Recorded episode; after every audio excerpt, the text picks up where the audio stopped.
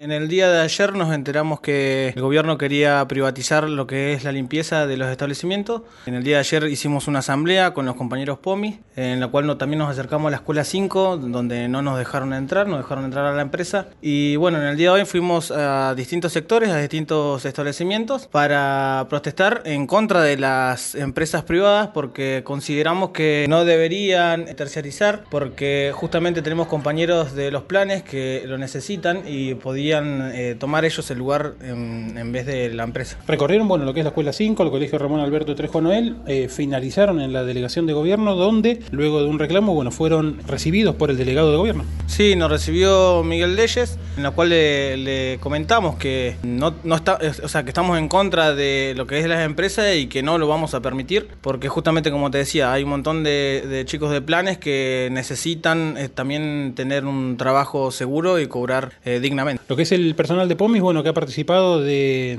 este reclamo en el día de hoy, ¿ha quedado conforme con, la situación que se ha dado y con el resultado? Sí, eh, Leyes eh, dijo que se iba a comunicar con la ministra de Educación, que nos iba a tener una solución lo más antes posible. Por el momento dijo que no se iba a remover a los agentes POMIS que lo movieron del Trejo. ¿En qué situación quedan ahora como gremio con, con el personal? Y estamos a la expectativa de ver la solución que nos traen, estamos en alerta y movilización.